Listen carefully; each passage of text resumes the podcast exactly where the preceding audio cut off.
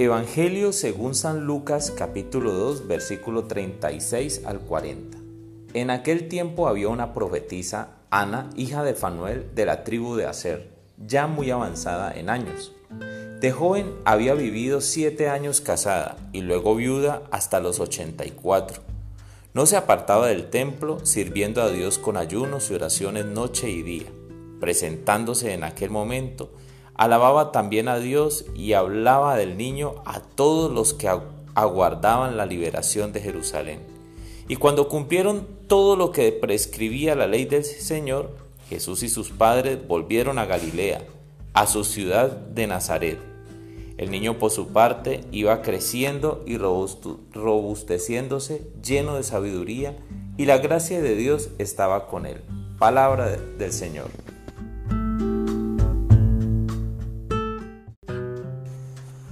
Hola mis amigos.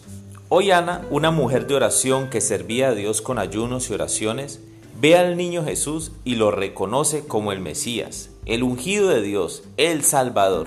Entonces alabó a Dios y habló de él a los que esperaban la liberación de Jerusalén. Jesús sigue siendo un enigma para muchos, sean cristianos, ateos, agnósticos o creyentes de otras religiones. Pero el Evangelio de hoy nos revela la respuesta para reconocer al Salvador de la humanidad. Ana era una mujer que servía a Dios con ayuno y oración. Ahora, ¿cómo voy a orar si aún no creo? Déjame decirte que precisamente la fe es la certeza de lo que no se ve. Y si aún no logra reconocer las buenas obras de los que verdaderamente creen en Él, y subrayo con letra grande, las obras de los que verdaderamente creen en Él. Entonces, te invito a que comiences o retomes la dinámica de la oración.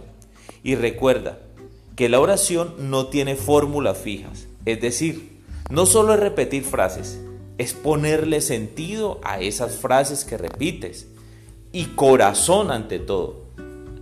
Pero en algunos casos también vas donde Dios con lágrimas y esas lágrimas serán tu oración. Pero en otros casos vas con rabia, con ira y deseas pelear con alguien. Entonces peleas con él y esa es tu oración. Otros casos estás alegre, entonces das gracias a Dios. En resumen, estos encuentros permanentes, tarde que temprano, te llevarán a reconocer al niño Jesús en tu vida, al estilo de Ana la profetisa, que nos presenta el Evangelio el día de hoy.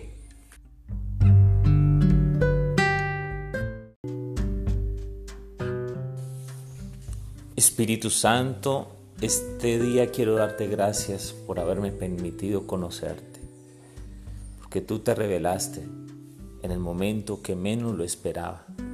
Señor Jesús, aquí estoy y te pido, Señor, por aquellos que te están buscando incansablemente, por aquellos que aún no toman su dinámica de oración, por aquellos que dudan, por aquellos que saben que tú eres alguien especial, pero aún no conocen que tú eres Dios.